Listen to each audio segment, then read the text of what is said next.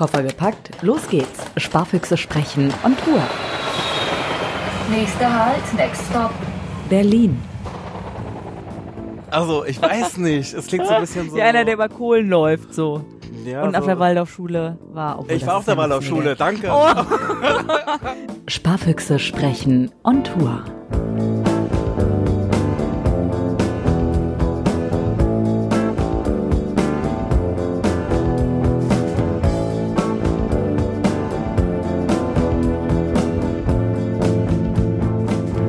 Aber Hauptsache, erstmal hier Shoppingverweigerin und Fashion Victim gehen zusammen in die Stadt. Bin ich jetzt Fashion Victim? ja, klar bist du das Fashion Victim. Ich nee. Absolut, du bist immer mega aus dem Ei gepellt, du hast immer Klamotten. Du hast ein Auge für Klamotten. Das finde ich gar nicht.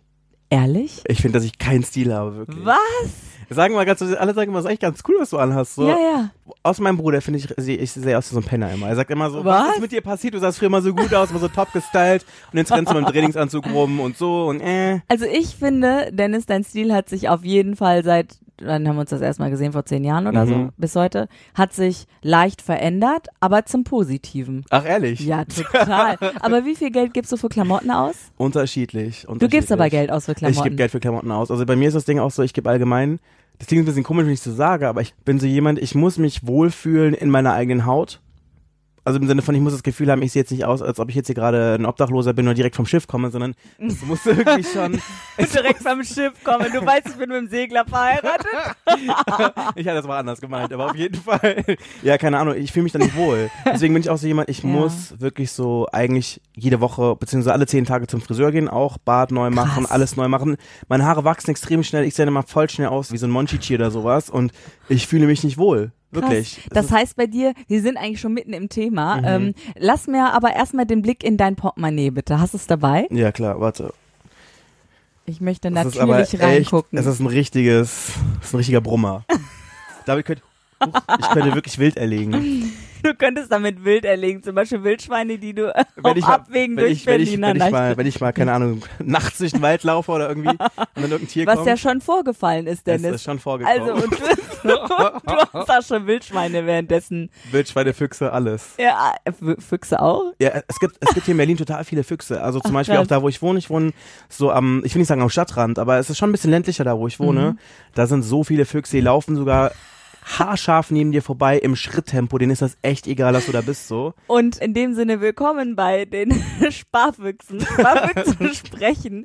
Der, der hier mir schon eine Frikadelle ans, äh, ans Ohr labert. Und das, ich find's großartig. Das ist Dennis Agimang. Schön, dass du da bist, Dennis. Danke, dass du mich hast. Schön, dass du Im- hier in Berlin bist. Juhu! Willkommen. Genau, die Füchse on Tour. Diesmal nicht ein Schritttempo bei dir in der Wohngegend vorbei, sondern wir sind hier im Hotelzimmer am Alexanderplatz. Hört sich ein bisschen pervers an, wenn ich das Und so wir sage. haben eine ne? richtig romantische Aussicht. Also, oh, das, das stimmt wirklich. Ja, wir sehen Berlin bei Nacht. Wenn wir nicht wie Geschwister wären, wäre das fast romantisch. Ja, genau, genau.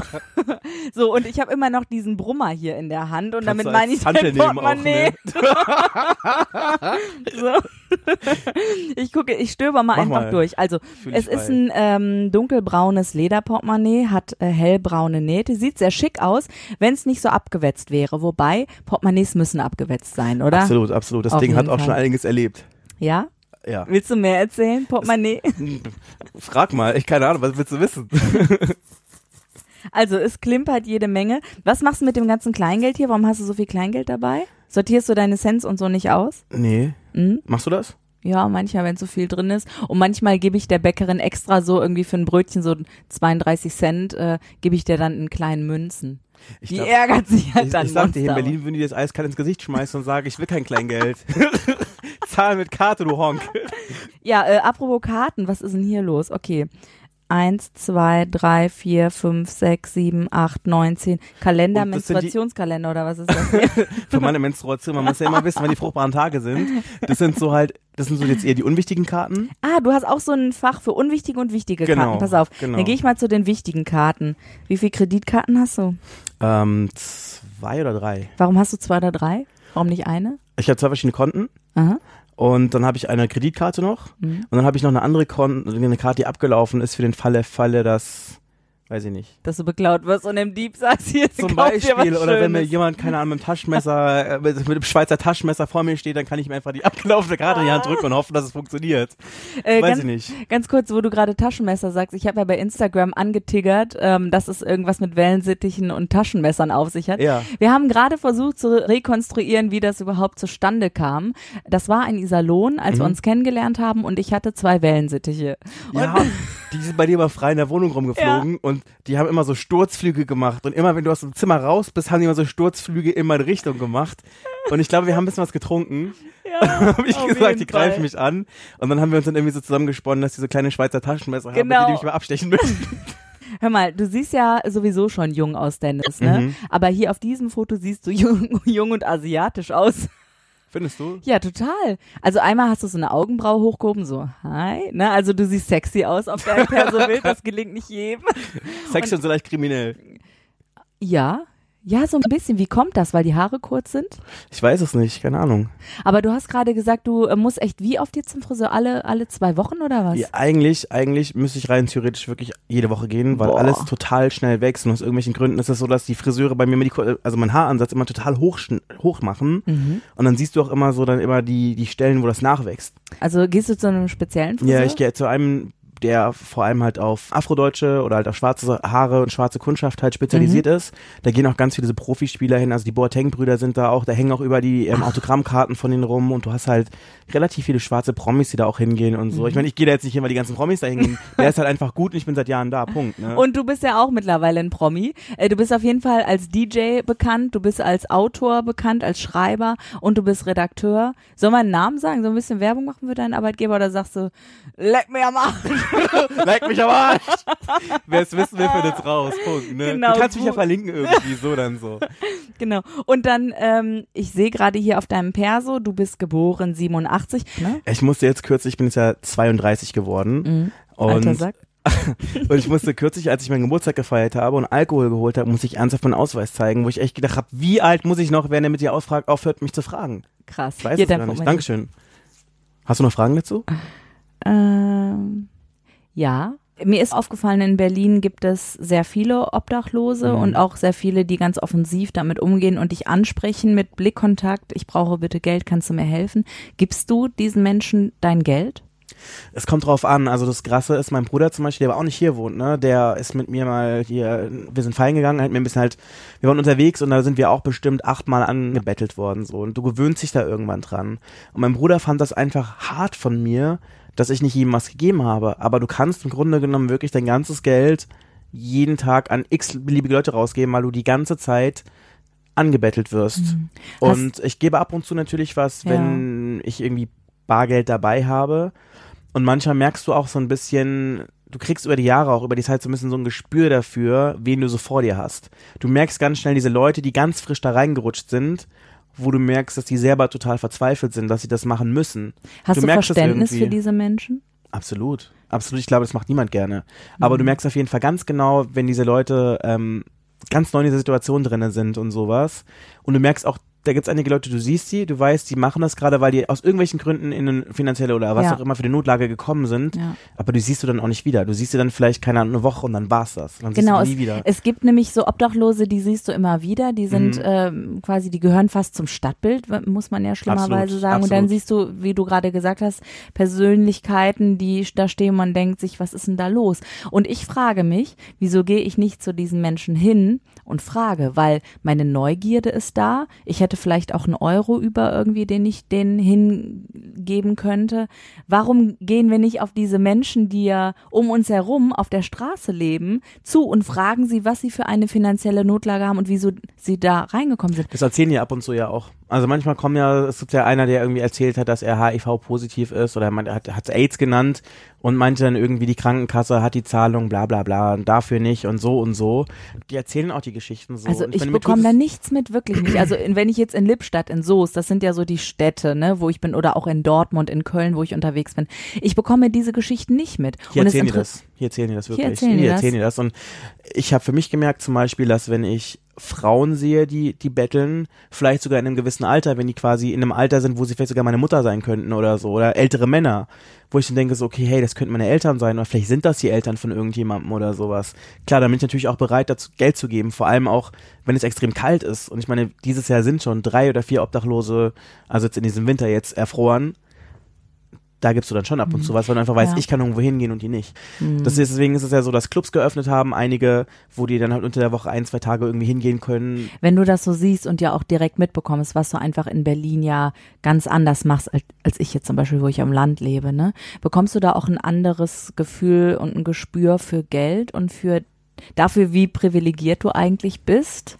Mm, naja, so, sagen wir es mal so, ich habe ja auch schon, ein, ich habe ja auch schon, wir, wir beide haben in der gleichen Stadt schon gewohnt und ich komme ja ursprünglich aus Süddeutschland. Mhm. Also ich merke schon, dass es gewisse Unterschiede gibt, also zum Beispiel alleine schon was Gehälter angeht. Mhm. Also zum Beispiel, ich habe in Süddeutschland gearbeitet und Als da, Redakteur dann? als Redakteur und als? Radiomoderator und da habe ich halt zum Beispiel mehr Geld bekommen, wie ich es jetzt zum Beispiel hier bekommen würde.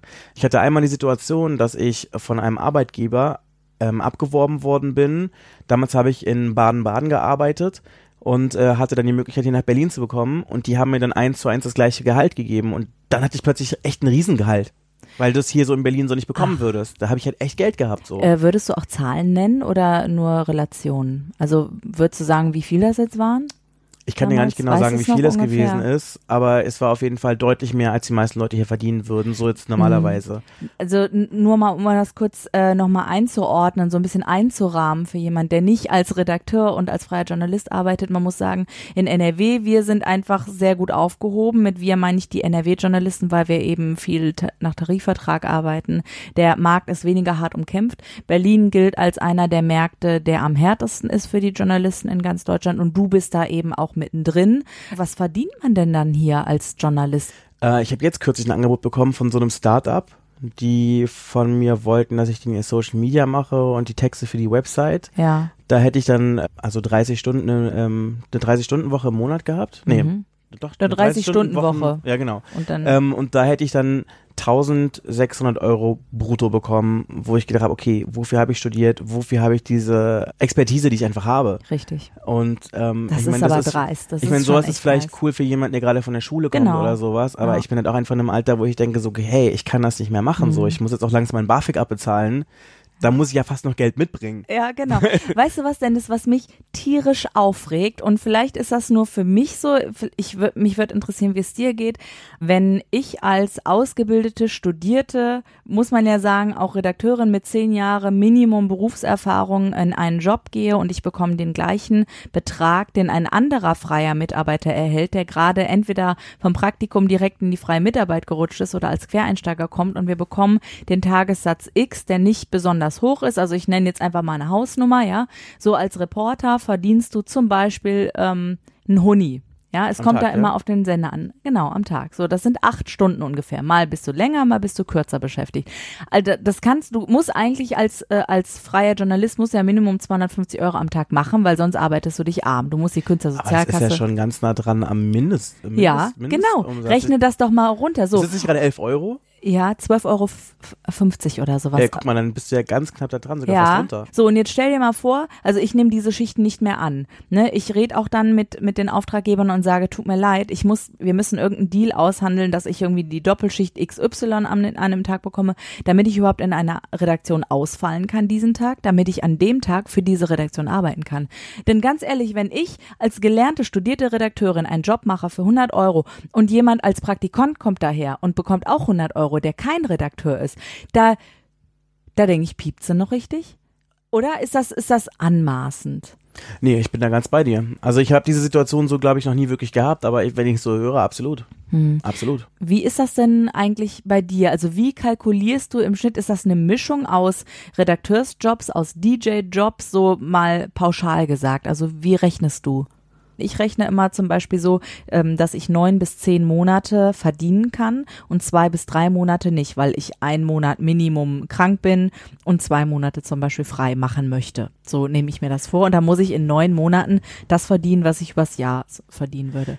Es ist spannend, so habe ich mir das noch gar nicht überlegt, weil ich bin ja ganz neu in diesem Bereich, wo ich Freelancer bin. Ja. Also weil sonst war ich ja immer irgendwie fest angestellt und habe dann nebenher Sachen gemacht. Stimmt. Und wenn du auflegst, bist du da quasi auch Freelancer. Aber das machst du quasi nebenher. Hm. Das Und- heißt, das kommt ein Cashflow rein äh, Mhm. pro Gig. Wie viel bekommt man da so? Ich stelle mir immer so einen Betrag von 400 bis 1000 Euro vor. Ist das realistisch? Mm, In Berlin eher nicht. Aber du bekommst schon einen dreistelligen Betrag, oder? Ja, das auf jeden Fall. okay. Das auf jeden Fall. Das auf jeden Fall. 50 Cent. Also es kommt halt drauf Okay. an, was du machst. Ich meine, es kommt auch immer drauf an, wo du bist. Aber Berlin ist halt dieses Ding, die ganzen Preise sind halt total kaputt gemacht worden, weil halt quasi jeder in Berlin DJ ist. Ja? Du hast tausend Leute, hierher ziehen, die irgendwie auflegen und jeder hat irgendwie diese Vorstellung, ein DJ zu sein. Und dadurch ist es halt so, dass es halt ein richtiges Preisdumping gibt. So. Mhm. Zum Beispiel, wenn ich jetzt außerhalb von Berlin auflege, bekomme ich viel mehr Geld wie hier, Mhm. weil ähm, da einfach nicht so viel Auswahl ist und für die Leute in, ich sag jetzt mal Stuttgart oder irgendwo in Bayern, ist es voll die krasse Sache, wenn jemand aus Berlin kommt, der in Berlin sogar noch irgendwie bekannt ist. Das ist dann irgendwie so ein, ja, wie so ein, Macht auch wie Sinn. So, wie so ein Prädikat so ein ja bisschen, ne? natürlich. Und Klar. ich meine, da Weil- kannst du dann schon natürlich mehr Geld verlangen, so während du hier halt, wie gesagt, tausend Leute hast und so. Aber ich Ja. meine, auf der anderen Seite, sagen wir mal realistisch, ich lege meistens an einem Abend nicht länger als 90 Minuten oder zwei Stunden auf. Mhm. Das heißt, und ich habe jetzt auch keinen großen Anfahrtsweg. Ne? Also ich kann da rein theoretisch von zu Hause. Mhm. der Bahn kommen. dann, äh, ja, also ja. es ist meistens nicht besonders weit, wo ich jetzt irgendwie auflege. Deswegen ist es auch schon okay, dass es jetzt nicht krass ist, dass ich dadurch jetzt nicht reich werde, so, ne? Ja. Aber klar, wenn ich jetzt irgendwo anders hinfahre, ich, ich mache ja auch internationale Gigs, wo ich dann irgendwo hinfliege oder so, klar, dann ist natürlich teurer so, ne? Ja. Mich würde interessieren, ähm, was gibst du im Monat für Geld aus und was kommt bei dir rein? Also den Blick habe ich so noch nicht, so wie du jetzt es gerade beschreiben Mhm. kannst. Ich meine, bei mir ist es so, dass eigentlich so meine Fixkosten auf jeden Fall alle immer locker drin sind. Mhm. Also ich habe auf jeden Fall immer äh, mein Festgehalt, wenn du es so möchtest, Ja. weil ich halt immer mit ähnlichen Kunden zusammenarbeite. Ja. Und ähm, dann kommt dann obendrauf noch das Geld, was ich mit Auflegen mache Verstehe. oder mit anderen Kunden oder irgendwelchen Ja. anderen Sachen, die ich jetzt so mache, die ich sonst nicht mache. Ja. Also ich meine, es gibt Monate, da habe ich, da lege ich jedes Wochenende auf und dann habe ich natürlich mehr Geld. Mhm. Und dann gibt's natürlich auch Wochen oder auch Monate, wo ich kaum Auftritte habe oder nicht so viel, dann habe ich natürlich weniger. Aber Ja. ich bin trotzdem auf jeden Fall immer sehr mellow auf jeden Fall. Das Coole ist halt das Geld, was ich mit DJing äh, auflege, kann ich quasi zur Seite legen Mhm. und ähm, kann das dann nehmen, wenn ich jetzt zum Beispiel irgendwas sparen möchte. Und jetzt gerade spare ich beispielsweise dafür, weil ich jetzt mein BAföG auch mal irgendwann zurückbezahlen muss. Mhm. Ich weiß noch nicht genau, wie viel Geld es ist, weil ich immer noch auf diese ähm, Kalkulation von diesem Amt halt warte. Aber ich lege auf jeden Fall schon mal Geld zusammen, weil ich weiß, dass wenn du ähm, alles auf einmal bezahlst, bekommst du ja einen gewissen Teil erlassen. Das ist auch so, das habe ich äh, damals gemacht und das war schon ähm, ordentlich, also dass man sich gefreut hat. es sind, glaube ich, 2.000, 3.000 Euro, die du dann sogar erlassen bekommen kannst. Genau, ne? je nachdem, wie hoch deine Summe dann ist. Genau, Genau, genau. und darauf spekuliere ich auf jeden Fall so. Ja. Genau. Du hast mir eben auch noch, äh, wir waren ja eben gerade schon essen, haben so ein bisschen über Geld schon mal gesprochen und du hast mir eben gesagt, naja, ähm, ich habe immer eigentlich auch so verdient, dass ich zufrieden war. Es, das Geld ist immer irgendwie da gewesen, es ist immer geflossen. Trotzdem ist nie wirklich was übergeblieben und du glaubst, dass das einen bestimmten Grund hat. Das hat mehrere Gründe gehabt. Also ich meine, zum einen war es halt so, dass ich zwei Wohnungen immer hatte. Also ich hatte meine Wohnung hier in Berlin und ich habe halt noch ganz viel außerhalb von Berlin gearbeitet, ähm, bei irgendwelchen Radiosendern, wo ich dann wochenlang weg war. Und dann habe ich aber da ja auch irgendwo übernachten müssen und dann musstest du natürlich Geld abgeben, auf, ausgeben für die Reise. Dann habe ich dann da eine Wohnung teilweise noch gehabt. Ich habe zwei Wohnungen gehabt und es läppert sich zusammen. Und Würdest du das wieder machen? Wenn ich es jetzt heute wieder machen Mhm. würde, naja, was bleibt mir anderes übrig, ne? Würdest also irgendwo musst du ja, ich habe ich hab es Ja. ja auch jetzt letztes Jahr, als ich noch bei diesem einen Sender in äh, Mitteldeutschland äh, die Morningshow moderiert habe, habe ich mein WG-Zimmer halt mit jemandem geteilt. Du kommst nicht drum herum. Ich meine, es ist ja billiger, als wenn ich Ja. ins Hotel gehe, so, ne? Was würdest du denn als Tipp irgendwie geben? Gibt es irgendwie einen Wohntipp? Also ich meine, du bezahlst ja unglaublich wenig Miete, glaube ich, in Berlin. Das Nee, hat einen ich bestimmten Grund, sagen. oder? Ich will gar nicht sagen, dass es unglaublich wenig Ah, ist. Also ich meine, okay. ich habe jetzt im Vergleich zu vielen Leuten eine günstige Wohnung. Das ja, aber es liegt daran, dass ich schon seit bestimmt zehn Jahren in dieser Wohnung Ja. wohne. Und ähm, als ich damals vor, was war das, zehn, elf, zwölf Jahre nach Berlin gezogen bin, war Wohnen in Berlin noch echt billig. Das war so Mhm. gerade, als diese Welle angefangen hat, als alle nach Berlin gezogen sind. So, Mhm. damals hast du für 300 Euro eine gute Wohnung bekommen. Je nachdem, wo das war, waren das sogar zwei Zimmer, wenn es im Osten der Platte war zum Beispiel. Mhm. Und dann haben die irgendwann im Osten die Platten abgerissen und es sind alle Leute hierher gezogen und plötzlich sind die ganzen Mieten nach oben gegangen, weil alle Leute, vermutlich durch so romantische Serien, die du aus ZDF kennst oder auch vielleicht auch Berlin Tag und Nacht, alle nach Berlin gezogen sind und die Nachfrage war plötzlich so hoch, du bekommst für 300 Euro heute nicht mal mehr ein WG-Zimmer. weißt du? Abgefahren. Wie teuer ist denn Berlin zum Also, Also ich höre immer nur so 400, Wohnwahnsinn 500, also das ist echt eine Katastrophe. für ein WG-Zimmer. Für ein WG-Zimmer. 400, 500 Euro. Gut möglich, gut möglich. Also Leute, wenn ihr nach Berlin ziehen wollt, überlegt euch das nochmal. Zieht lieber nach Brandenburg, da brauchen die Leute. Äh, Genau, oder Leipzig habe ich, mir hat mal einer gesagt, Leipzig ist das neue Berlin und ich Das habe ich auch schon gehört. aber ganz ehrlich, also Berlin ist in der, in der Welt ja bekannt und Mhm. ähm, teilweise äh, auch in Ländern, wo Deutschland nicht so gern gesehen ist, ist trotzdem Berlin, kannst du immer noch sagen, ich bin nicht Deutscher, sondern ich Berliner. Ich, ich bin Berliner. Es ist auch einfach anders. Es ist einfach anders von, von, von der ähm, Mixtur von den Leuten her. So, weißt du, du musst bedenken, Berlin war ja schon immer so ein bisschen so die Stadt, wo so ein bisschen die ganzen äh, Underdogs hingezogen sind. Ne? so wie du halt. Zum Beispiel, aber ich meine auch damals, mal, wenn du guckst, einfach mal so, was hast du hier für eine äh, gesellschaftliche Mische einfach? Du hast super viele Künstler, die hierher gezogen sind, weil einfach Berlin arm, aber sexy war so früher. Mhm. Ja, stimmt. Es war früher ja. günstig hier zu wohnen, deswegen hast du ganz viele so Open-Minded, die hierher gekommen sind. Dann hast du ganz viele Leute gehabt, die früher ähm, geflohen sind, weil sie nicht beim Militär arbeiten oder beim Militär dienen wollten. Und wenn du nach Berlin gegangen bist, wenn du geflohen bist, hast du dich nicht strafbar gemacht. Frag mich nicht genau, wie das gewesen ist, aber du bist da nicht gejagt worden und du warst mehr oder weniger in Sicherheit. Weswegen du ganz viele Leute hast, so Pazifisten und sowas, die hierher gekommen sind, was ja auch so ein Schlagmenschen ist. Du hast diese ganzen Leute, die von irgendwelchen Dörfern im Schwarzwald oder was weiß ich woher gekommen sind, die da immer so ein bisschen so die Freaks gewesen sind, die sich da immer ein bisschen gefühlt haben, als ob sie da nicht hingehören, die einfach in eine große Stadt gegangen sind. So, deswegen gibt's ja auch diesen Spruch, du bist verrückt, du musst nach Berlin, mein Kind, oder wer auch immer dieser Spruch ist. Und ich glaube, das äh, sagt schon ein bisschen was über diese Mixtur ja auch so ein bisschen. Wie ist deine Beziehung zu Geld? Was würdest du sagen? Ich glaube, relativ bodenständig so. Ja, also ich bin jetzt zum Beispiel jetzt niemand, der jetzt hier Fuffis durch den Club wirft oder so. Also so jetzt nicht, aber ich bin jetzt auch niemand, der jetzt krass knauserig ist. Also ich glaube, ich bin da sehr pragmatisch so. Also ich versuche schon so irgendwie weit, weitschauend zu haushalten. Aber ähm, ich bin jetzt zum Beispiel nicht so wie so eine Freundin, von der ich schon so ein bisschen erzählt hatte vorhin. Mhm. Es ist eine sehr, eine sehr nette. Ich sag, nenne jetzt auch keine Namen. Mhm.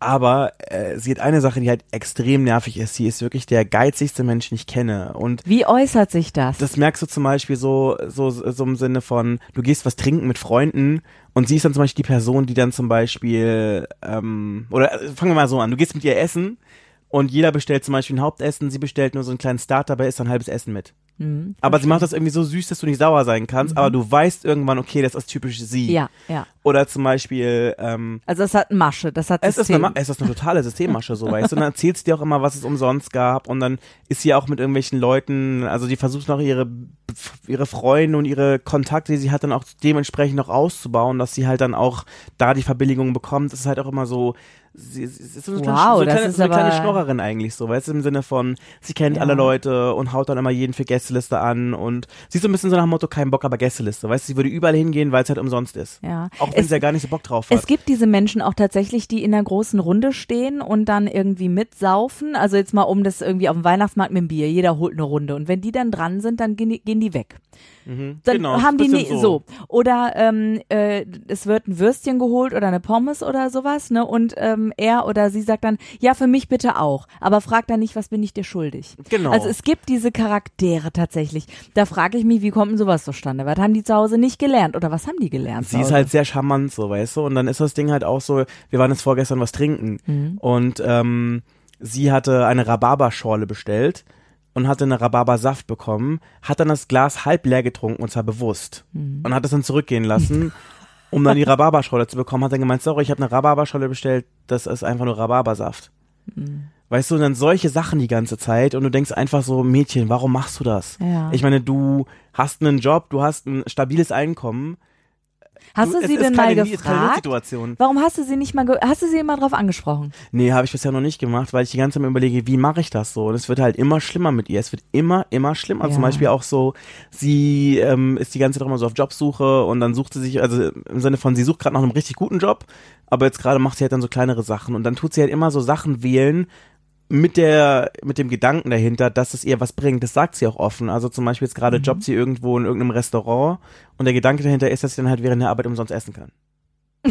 Oh mein Obwohl das verboten ist.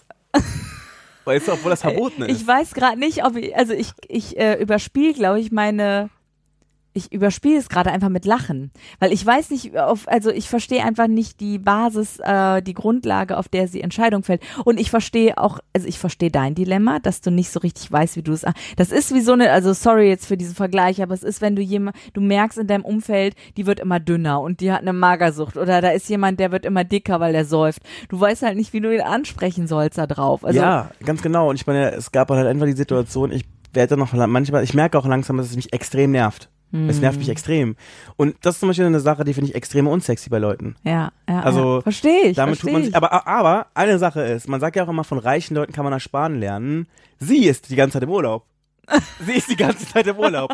Auch als sie arbeitslos war, sie war die ganze Zeit im Urlaub. Ihr Freund hat eine Weltreise gemacht, sie ist die ganze Zeit hin und her geflogen. Und ich denke, okay, okay, so kann man auch sparen. Ja. Aber mir wäre das persönlich unangenehm. ja, ja, verstehe. Aber ich finde es auch nervig, wenn die ganze Zeit mein Essen gegessen wird und du einfach ganz genau weißt, im Sinne von, dass sie darauf, sie, sie rechnet damit, dass sie was ganz Kleines isst, dass sie dann quasi bei dir mitessen kann. So. Ja, ja, ja.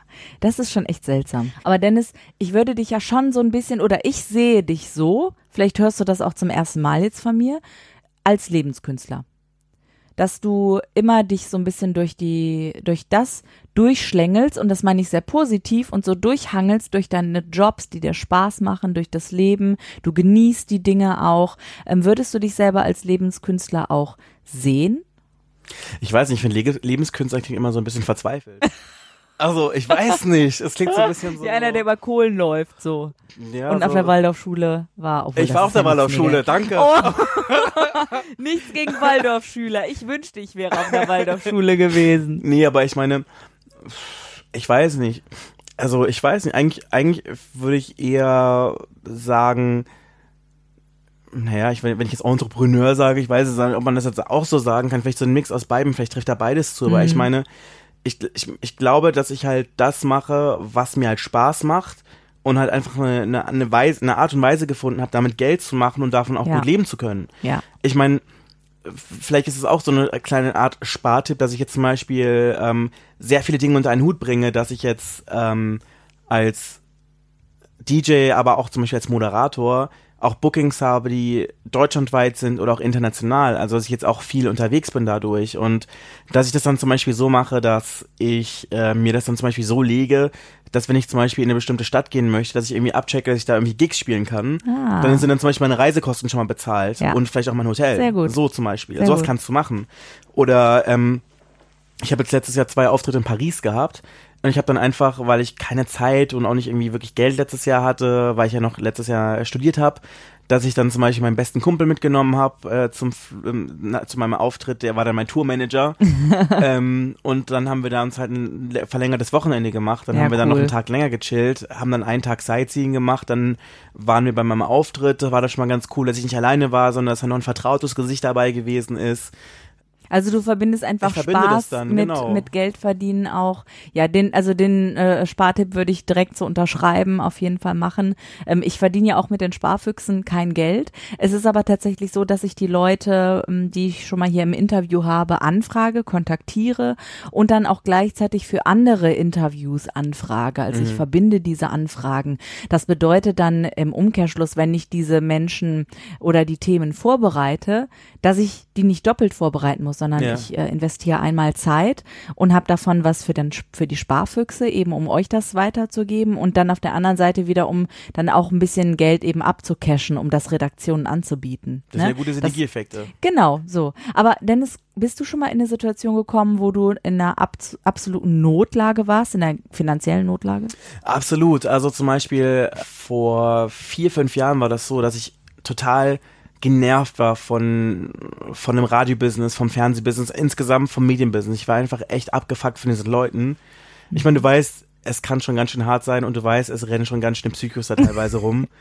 Und ich Ja. hatte halt einfach so genug und war dann einfach auch so an dem Punkt angelangt, wo ich gedacht habe und mir die Frage gestellt habe, hey, was möchte ich in meinem Leben eigentlich machen? Und ähm, dadurch, dass es halt auch mal in dem Business auch mal so ist, dass du mal relativ viel umziehen musst für diese Jobs, es ist halt nicht so, wie wenn du zum Beispiel Metzger bist, dass du in dieser Gemeinde, wo du immer wohnen möchtest oder in der Stadt, wo du wohnen möchtest, immer gleich einen Job bekommst. Das ist halt nicht der Fall. Ja, also Leute sind auch geschockt, wenn ich erzähle, ich bin irgendwie mindestens zehnmal umgezogen. Was, warum denn?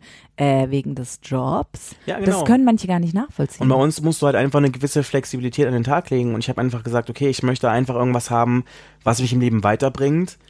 Dann möchte ich auch einfach mal ein bisschen länger an einem Standpunkt in meinem Leben sein können, wo ich auch selbstbestimmt einfach mal auch ankommen kann, weil wenn du die ganze Zeit umziehst, das macht ja was auch mit dir, mit deinen sozialen Kontakten, eventuell mit Beziehungen, die du hast einfach. Mhm.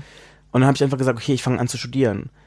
Und das war aber einfach total krass, weil ich bin von einer Situation, in der ich echt gut Geld verdient habe, so plötzlich in die Situation gekommen, dass ich einfach wirklich plötzlich arm war, wenn du es so nennen möchtest. Also im Sinne von, ich hatte plötzlich kein Geld mehr. Ähm, Und mit kein Geld meinst du wortwörtlich kein Geld? Keine Ja. Einnahmequelle? Genau, also das, das war dann einfach so, ich hatte dann halt einfach gekündigt und hatte halt keine Ersparnisse, auf die ich jetzt großartig hätte zurückgreifen können. Ich hatte vielleicht was, was vielleicht für zwei, vielleicht drei Monate gereicht hat, aber mehr nicht. und so ein Studium geht drei Jahre und plötzlich war ich noch auf BAföG angewiesen und ich hatte dann, frag mich nicht warum, haben die ausgerechnet, dass ich irgendwie nur 180 Euro bekomme. Ach du Schande. Und ich war kurz davor, 30 zu sein. Also ich war wirklich in so einem Alter, wo du denkst, okay, es ist eigentlich eher uncool, deine Eltern nochmal anzupumpen, weil du halt einfach in einem Alter bist, du hast die ganzen Jahre Geld verdient so. Und jetzt bist du plötzlich in dieser Bittsteller-Situation. Was hast du gemacht? Und ähm, ja, das Gute war dann halt, dass meine Eltern mir ein bisschen Geld gegeben haben, aber die haben jetzt auch nicht so Geld, dass sie mich jetzt krass unterstützen könnten. So. Also, meine die Mutter konnten dann, das überbrücken so ein bisschen. Genau, meine Mutter hat dann meine, hat meine Miete bezahlt. Äh, ich hatte dann diese 180 Euro, aber von diesen 180 Euro ist bei mir nichts angekommen, weil ich 180 Euro einfach mal Krankenkassenbeitrag hatte. Und ich habe dann halt ähm, geschrieben. Also ich bin auch einer von diesen Studenten gewesen, die gewissenhaft zur Uni gegangen sind. Ich habe da nicht geschwänzt, um zu arbeiten, sondern ich habe wirklich versucht, bei jeder Vorlesung zu sein, weil ich habe einen Wirtschaftsstudiengang gemacht und da ist das jetzt nicht so wie in so einem Laberfach, wo du einfach wegbleiben kannst, so, sondern du verlierst auch den Anschluss, wenn du nicht da bist. Und dann habe ich dann halt angefangen, unterschiedliche Sachen zu machen, wie für unterschiedliche Kunden zu schreiben. Also ich habe dann angefangen auch, ähm, weil, es, weil, weil es einfach schnell ging und gutes Geld war, Schlagermusikrezensionen zu schreiben. Und Ach was. du kennst mich, du weißt, ich habe zu Schlager keinen Zugang. Das überrascht mich total jetzt. Meine, meine Mutter hat sich ein bisschen geschämt, aber aber weißt du, so Geschichten oder dass du dann halt quasi irgendwelche Sachen geschrieben hast für irgendwelche Kunden und ich meine, klar, wenn du ein Freelancer-Kunde bist, vor allem in diesem Art von, wenn du quasi dich mit Musik, Entertainment machst, da ist es nicht so, dass du so viel Geld verdienst meistens, sondern da ist es dann halt schon so, dass du dann halt wirklich hasseln musst, ne? Und dann ist es auch so gewesen, ich habe dann ein Auslandssemester gemacht und ähm, da war das ganz lustig, da bin ich dann, ich war glaube ich eine Woche da, bin ich angequatscht worden, ob ich Lust habe, in so einem TV-Format mitzumachen. Dann haben die so eine Dokumentation über mich gemacht. Ja, ich habe den Film gesehen. Und äh, da haben die mich ja ver verfolgt bei meinem ersten, bei meiner ersten Woche in Rotterdam und bei meinen ersten Auftritten. Und ich weiß nicht, wie es passieren konnte, aber ab da ist meine DJ-Karriere total abgegangen. Als wir in Deutschland Ehrlich, war, das war der, das war der richtige Auslöser. ich glaube nicht, dass das, gibt's ich glaube nicht, dass es der Auslöser war, aber es war auf jeden Fall der Zeitpunkt, weil ich Ja. glaube nicht, dass jetzt Der in Deutschland Boost so. irgendjemand das gesehen hat, so, ne? Ja.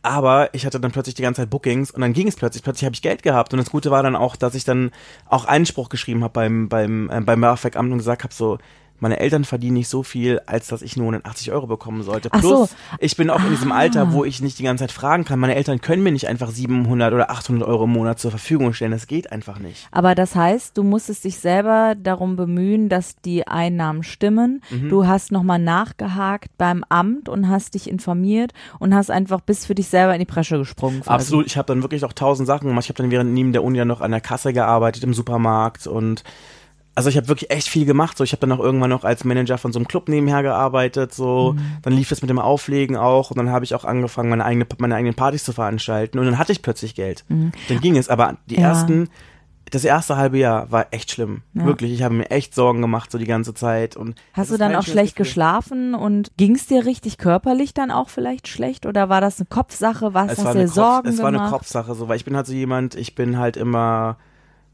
ich brauche dieses Sicherheitsgefühl.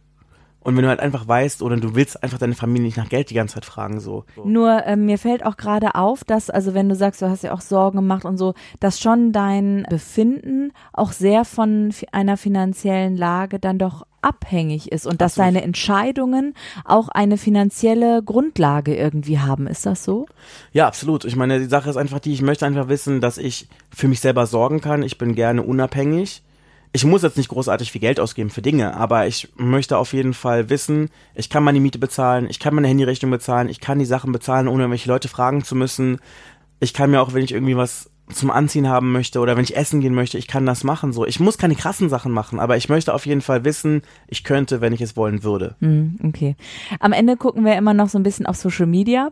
Ähm, ich habe das heute verbummelt, weil ich war eben noch bei einem anderen Interview. Ich bin jetzt gerade hier Sparfüchse on Tour, deswegen ein bisschen wenig Zeit.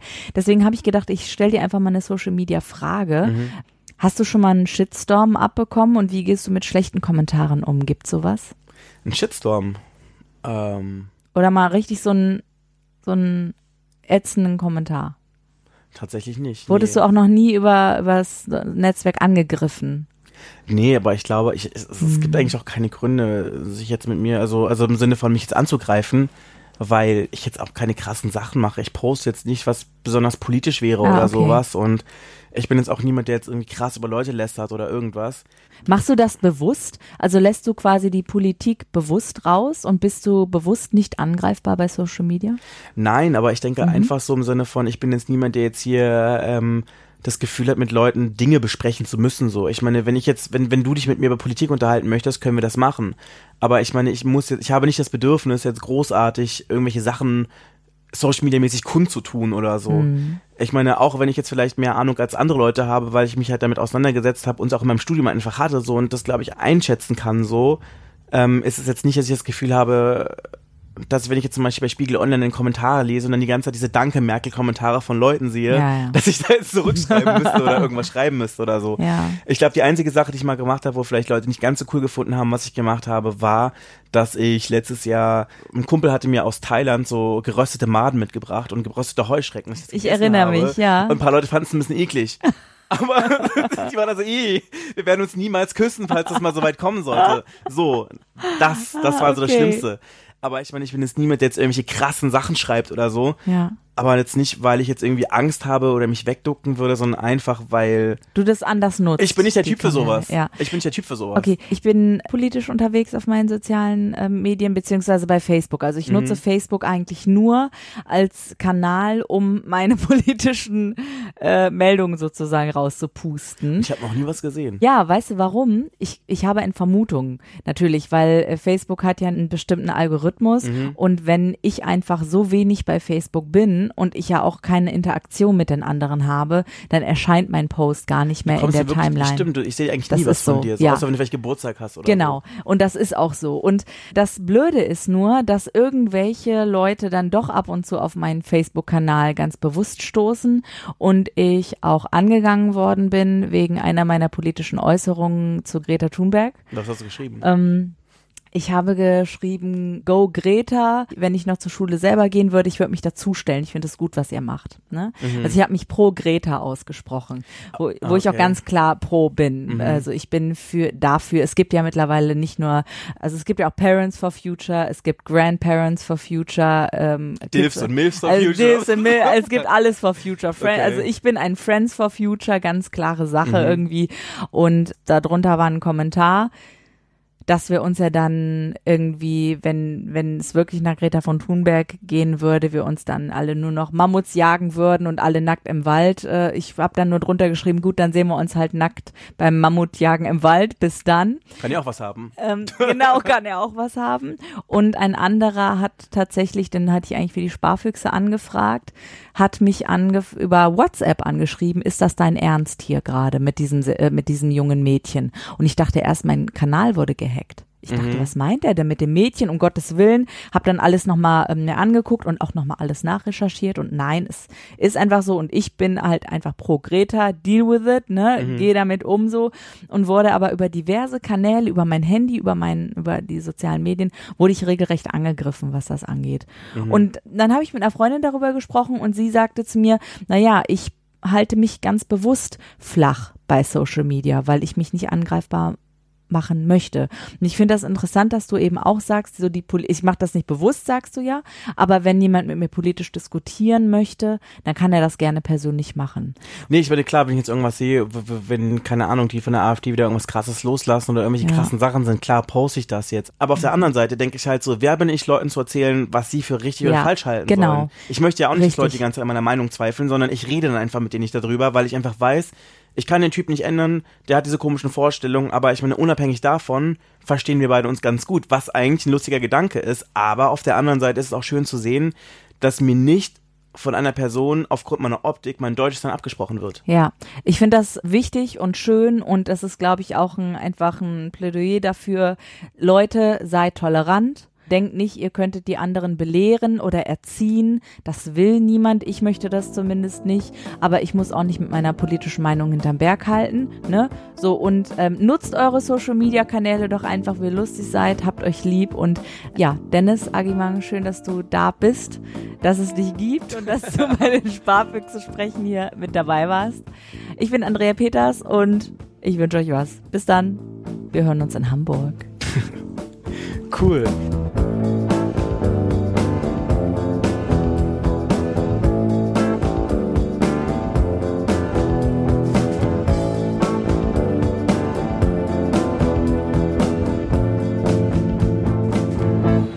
Sparfüchse sprechen on Tour. Für Ihre Anschlüsse beachten Sie bitte die Lautsprecherdurchsagen und weitere Informationen am Bahnsteig.